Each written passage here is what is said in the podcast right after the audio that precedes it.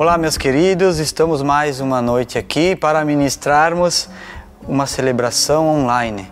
Devido a essa pandemia, devido a essa situação que estamos enfrentando no Brasil e no mundo, pedimos licença para entrar na sua casa através da rede social, junto com sua família, e estarmos ministrando uma mensagem da celebração da Páscoa, esse domingo do dia 12 de abril, que celebramos a Páscoa no Brasil e no mundo.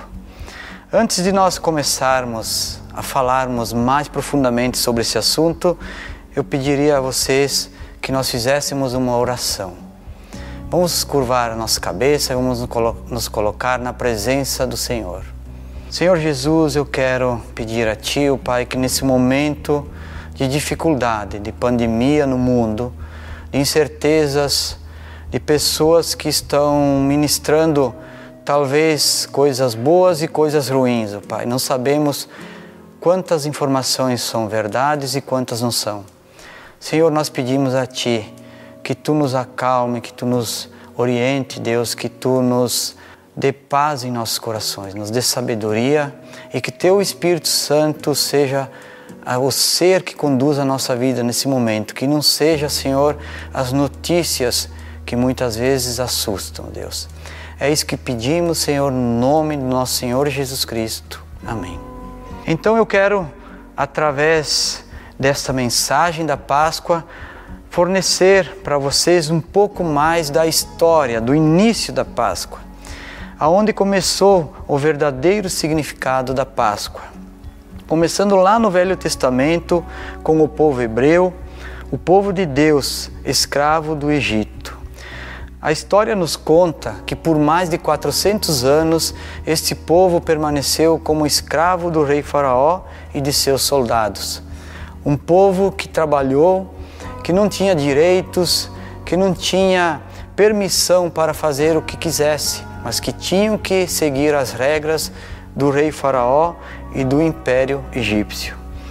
Então esse povo cansado dessa escravidão clamou a Deus clamou ao Senhor, pedindo por misericórdia, e Deus ouviu as suas orações. Dessa forma, Deus enviou Moisés, enviou Moisés para libertar o povo do Egito. Mas como Deus podia tirar um povo tão numeroso do Egito simplesmente sem acontecer algo diferente, sem mudar a história daquele império tão forte? Então Deus enviou as dez pragas, que muitos de vocês já conhecem.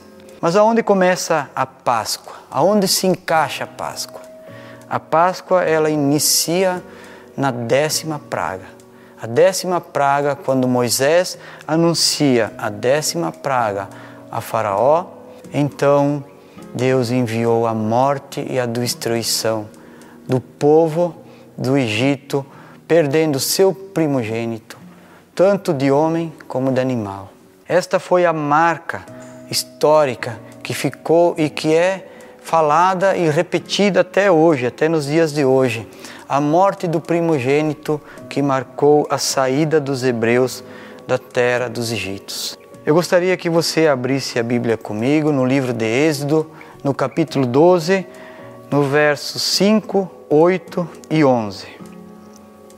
O animal escolhido será macho de um ano sem defeito, e pode ser cordeiro ou cabrito. Naquela mesma noite comerão a carne assada no fogo, juntamente com ervas amargas e pão sem fermento. Ao comerem, estejam prontos para sair, cinto no lugar, sandálias nos pés e cajado na mão. Comam apressadamente. Esta é a Páscoa do Senhor. O que aconteceu? O que marcou a, a história, o início da saída do povo do Egito foi a morte do primogênito, tanto do homem como dos animais. E a décima praga fez com que o povo hebreu também sacrificasse um cordeiro ou um cabrito. Fez com que a dor e o sofrimento e o sacrifício se tornasse algo forte um memorial com pães sem fermentos e ervas amargas. Esse foi o início então da primeira Páscoa, o que marcou aquela época. E hoje nós comemoramos a Páscoa, muitos comemoram no Brasil e no mundo com ovos de chocolate, porque quem não gosta de chocolate? Desde que você tenha uma boa saúde. Se você tiver uma boa saúde, você pode comer chocolate à vontade. Mas não é disso que se trata esse domingo que celebramos a Páscoa, e sim do verdadeiro acontecimento da história, o sacrifício, a morte do Cordeiro para libertar o povo que estava no cativeiro, que estava preso ao rei Faraó.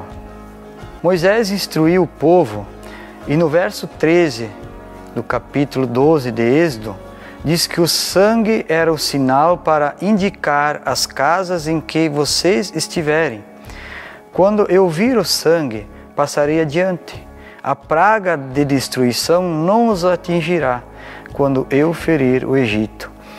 Então Deus libertou seu povo, teve misericórdia e o elemento usado para isso foi o sangue do cordeiro. Aliás, de muitos cordeiros porque o povo hebreu eram numerosos, eram mais de um milhão de pessoas e muitas famílias existiam entre os hebreus. Então cada família matou um cordeiro ou um cabrito, sendo que se a família fosse pequena eles podiam juntar a cada duas famílias sacrificar um animal. Mas muitos cordeiros foram mortos. E então Moisés instruiu o povo que tirasse o sangue desse cordeiro e usasse para passar nos ombreiros das portas, nas guarnições das portas, porque este seria o sinal para o anjo da morte, e ele passaria então por cima dessa casa, dessa moradia, e não feriria nenhum dos seus primogênitos, porque Deus fez essa promessa. Agora vamos abrir o verso 14 do livro de Êxodo, no capítulo 12 está este dia será um memorial que vocês e todos os seus descendentes o comemorarão como festa ao Senhor. Comemorem-no como um decreto perpétuo.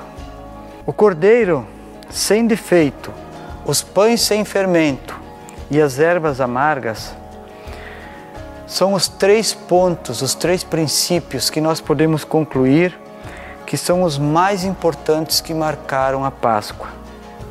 O sacrifício, porque a libertação do povo precisava daquele sangue do Cordeiro. A libertação do povo precisava da morte dos egípcios, dos seus primogênitos, para que o rei Faraó se dobrasse a Deus e deixasse com que o seu povo seguisse o caminho no qual estava destinado a eles. A libertação, a libertação ela veio através das dez pragas, mas também veio através da oração, através da fé, através daquele povo que estava sofrendo e estavam clamando ao Senhor. E o decreto da Páscoa, como um memorial para todos os anos a partir de então até hoje, foi estipulado para que o povo jamais esquecesse o que aconteceu na terra do Egito, seu sofrimento e como Deus o tirou de lá com seu braço forte. Deus conduziu então o seu povo por meio do deserto, proveu tudo o que eles precisavam, fez muitos sinais e milagres. Mas o homem obstinado ao pecado não obedeceu a Deus toda aquela geração abriu mão da libertação e morreu no deserto. Só os que tinham menos de 20 anos sobreviveram. Depois que Deus esgotou todas as tentativas de fazer com que o seu povo se voltasse para Ele, um povo rebelde, obstinado ao pecado, desobediente às leis de Deus, mesmo depois de tudo isso, Deus não desistiu da humanidade Deus não desistiu de nós. E então, como podemos entender melhor a persistência e o amor de Deus? Abre comigo Lucas 22, capítulo 2 e 1, lá no Novo Testamento agora, vamos ver como Deus fez essa segunda parte, como Deus agiu para buscar novamente o seu povo de volta para si. Estava se aproximando a festa dos pães sem fermento, chamada Páscoa. E os chefes dos sacerdotes e os mestres da lei estavam procurando um meio de matar Jesus, mas tinham medo do povo. O verso 7 fala: Finalmente chegou o dia dos pães sem fermento, no qual devia ser sacrificado o cordeiro pascal na Páscoa mais importante de toda a história, o Cordeiro sem defeito, sem pecado, enviado por Deus, libertou todos os povos e nações do pecado. Esta foi a segunda Páscoa, a mais importante de toda a história da humanidade. E os três princípios lá do Egito, da primeira Páscoa, se repetem agora com Jesus. O primeiro princípio, o sacrifício a libertação e um memorial, para que nunca este povo esquecessem da sua remissão e dos seus pecados.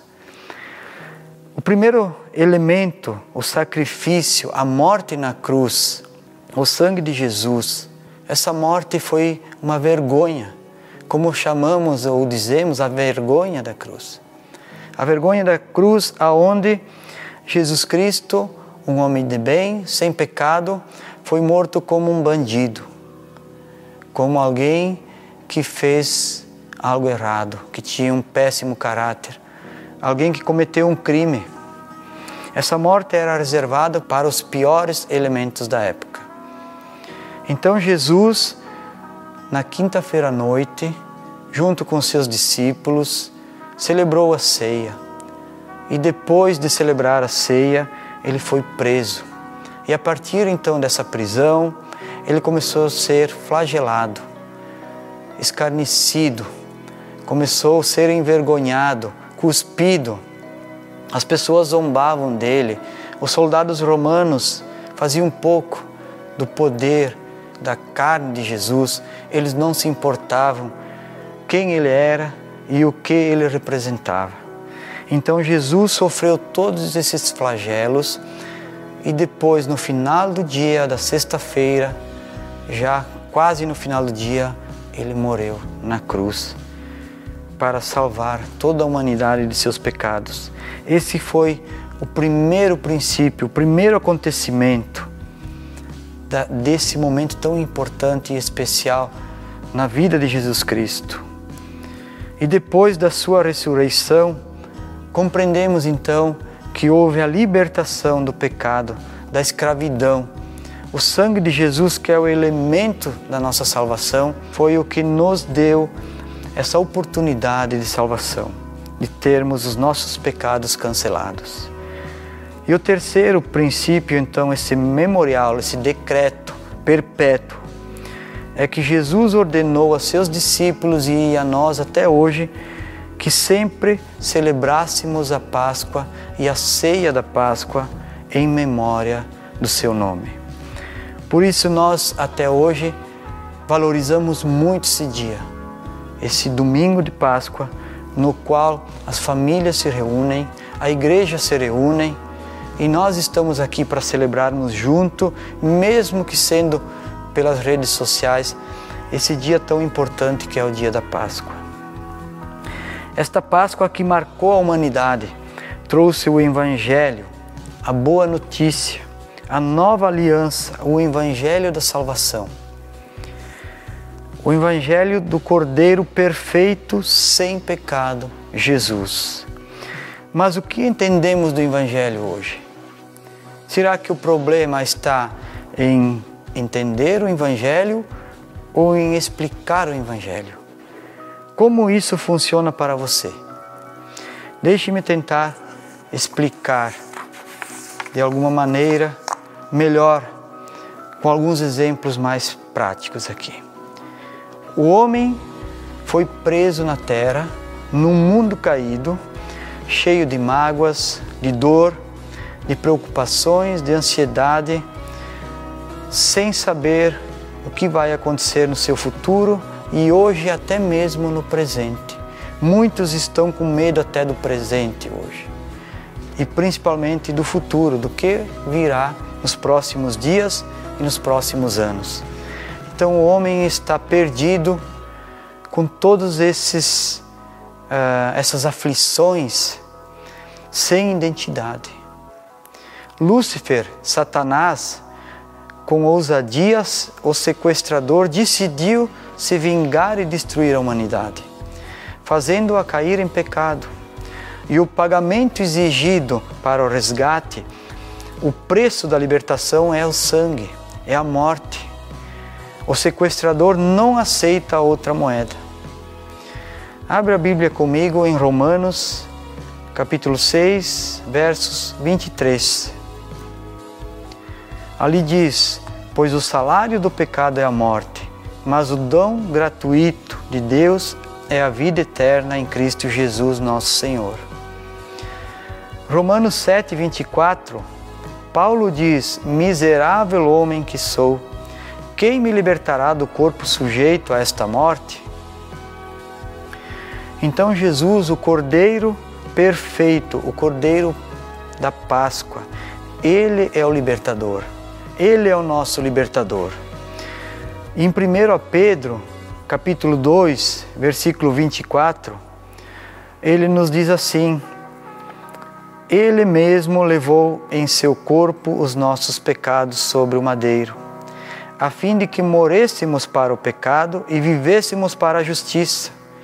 Por suas feridas vocês foram curados. E no capítulo 3 e versos 18, Pois também Cristo sofreu pelos pecados uma vez por todas, o justo pelos injustos, para conduzir-nos a Deus.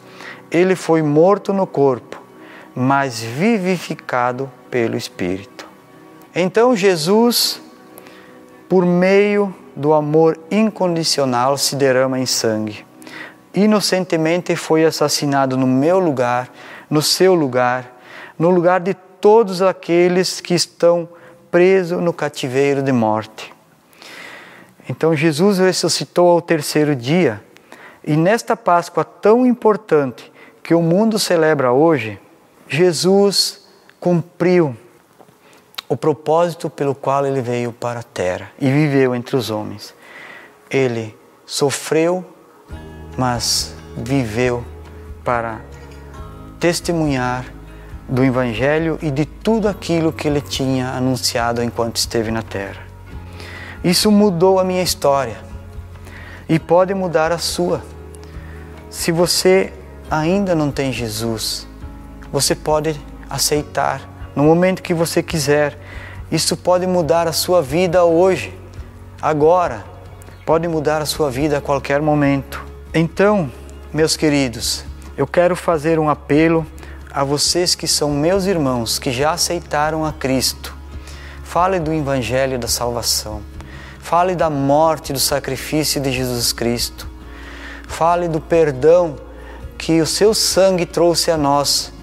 Fale da sua ressurreição, no qual é festejado no domingo, ao terceiro dia, quando celebramos a Páscoa. Fale para as pessoas que não conhecem, aproveite a oportunidade mesmo que seja pelas redes sociais.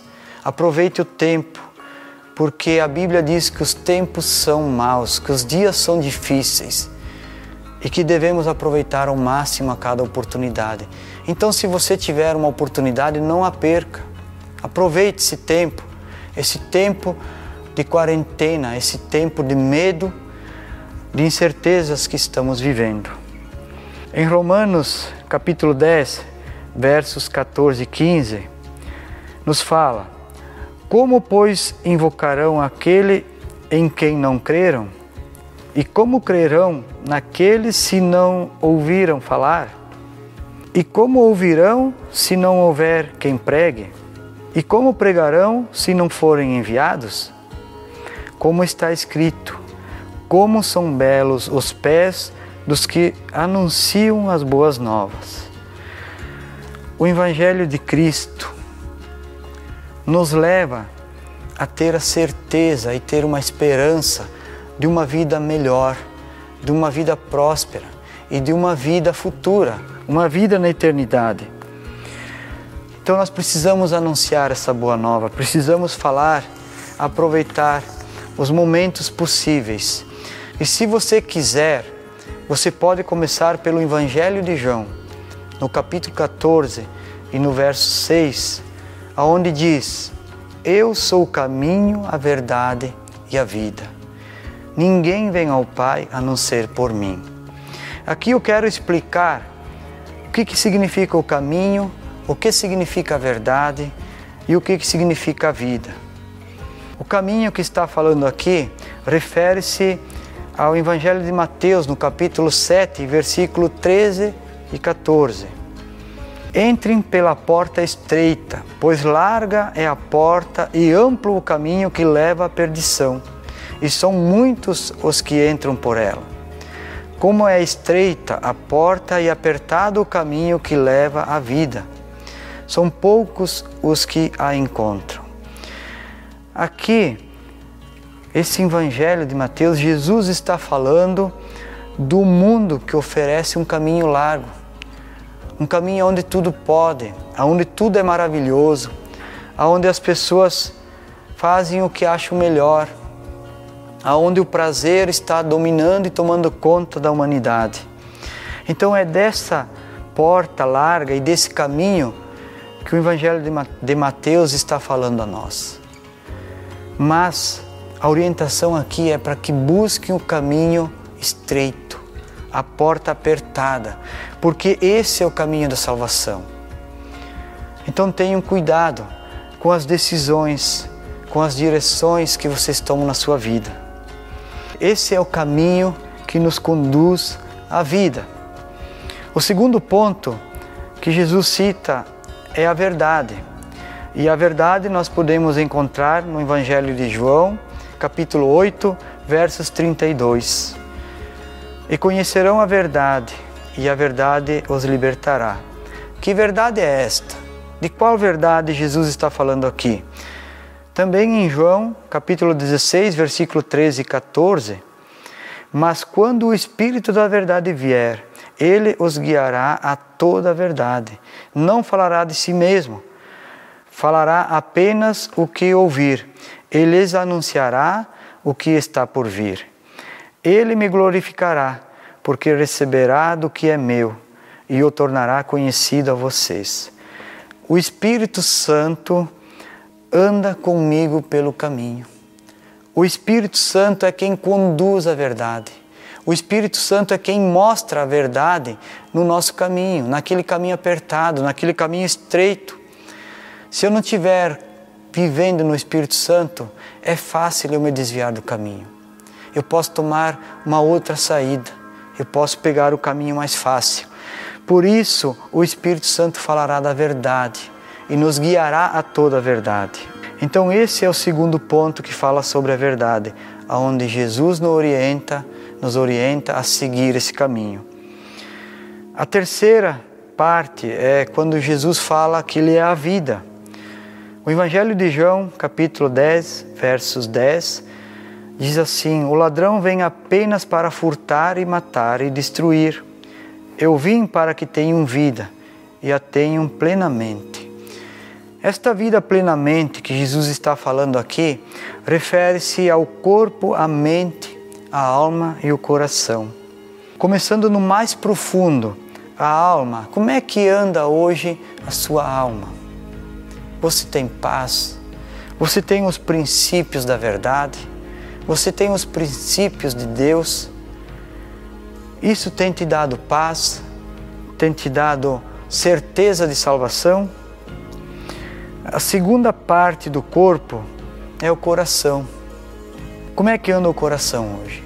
Amargurado, triste, desanimado, sem saber o que fazer, olha para o seu coração. Eu quero dar um exemplo aqui, breve, para nós entendermos melhor como que seria o nosso coração com os princípios guardados lá no fundo do nosso coração. Se um dia você estiver passeando numa mata e você estiver com sede e durante esse caminho você ouvir de longe um barulho de água, um barulho que vai aumentando conforme você vai se aproximando. E aí você pode chegar perto e ver que lá existe uma fonte d'água. Então você chega perto e vê que aquela água sai do meio das rochas, uma água limpa, uma água fresquinha, boa para beber. Então você toma dessa água, você bebe dessa água. Então você ouviu, você viu a água e você bebeu a água. E aí depois você vai embora e segue seu caminho. Quando você sai desse lugar, certamente você não vai mais ver essa fonte d'água. Também você não vai mais ouvir o barulho, mas em seu coração ficou gravado, ficou guardado aquela fonte de água tão bonita e tão maravilhosa que você encontrou. Esse é o profundo do nosso coração. É aí onde nós devemos guardar as palavras do nosso Senhor Jesus Cristo, a verdade do Evangelho. E a mente, então? Como é que está a nossa mente hoje? Preocupada, ansiosa, sem saber o que fazer, maquinando muitas coisas, um milhão de pensamentos diários, por horas. A nossa mente, ela não para, você não consegue desligar a sua mente. Mas nós precisamos ter o cuidado. A palavra do Senhor nos diz que ela é boa e eficaz e viva para os nossos dias. E que nós devemos meditar nessa palavra de dia e de noite. E a quarta parte, então, meus irmãos, o corpo. O corpo que pode estar doente, um corpo que pode sentir dor, um corpo que muitas vezes já não responde como respondia antes. Mas o corpo também é o santuário do Espírito Santo é onde habita a palavra do Senhor dentro de nós. Por isso nós precisamos cuidar do nosso corpo. Então, aqui esses quatro pontos da nossa vida, as quatro partes aonde Deus, Jesus nos fala que devemos ter vida, vida plena, vida abundante. A alma, o coração, a mente e o corpo, eles precisam estar de acordo, um cooperando com o outro nós precisamos estar preparados e fazer o melhor que pudermos para não sofrermos as consequências do dia a dia e do pecado em nossas vidas. Em João, no Evangelho de João, capítulo 11, versículo 25, disse-lhe Jesus: Eu sou a ressurreição e a vida. Aquele que crê em mim, ainda que mora, viverá. Eu quero aqui concluir esta mensagem citando a segunda parte do verso 14,6 que está no Evangelho de João. Ninguém vem ao Pai a não ser por mim. É o que diz lá em 14,6 do Evangelho de João. Mas o homem é obstinado ao pecado. Como ir para Deus então? Em Romanos capítulo 10, versículo 9 e 10, nos fala: Se você confessar com a sua boca que Jesus é o Senhor e crer em seu coração que Deus ressuscitou dentre os mortos, será salvo. Pois com o coração se crê para a justiça e com a boca se confessa para a salvação. Então, aqui, meus queridos, a vocês que estão vendo essa celebração hoje, nesse domingo de Páscoa, nesse dia tão importante para a humanidade, que você possa buscar, de alguma maneira, entender o Evangelho da salvação. Se você já ouviu de alguém, se alguém comentou contigo sobre esse assunto, sobre essa verdade, procura essa pessoa, seu amigo, no local que você foi, na igreja que você foi, ou até mesmo pela internet procure conhecer e entender melhor como você pode ir ao Pai. Como diz, ninguém vem ao Pai a não ser por mim. De que forma você pode ir ao Pai? Você pode aceitar Jesus a qualquer momento, nesse momento, se você quiser. Basta você reconhecer os seus pecados, pedir perdão dos seus pecados e entregar a sua vida a Jesus. Crer, crer no sacrifício de Jesus, crer que Ele morreu pelos seus pecados e ressuscitou pelos seus pecados. Então, com o coração se crê e com a boca se confessa a respeito da salvação. Então, meu amigo, minha amiga, se você tiver a oportunidade, se você tiver o desejo no seu coração, faça essa oração de entrega a Jesus. Peça para que Ele venha e seja o seu Senhor e o seu Salvador. Para nós finalizar, eu gostaria de fazermos uma oração e pedir para que Deus abra a sua mente, a nossa mente e o nosso coração.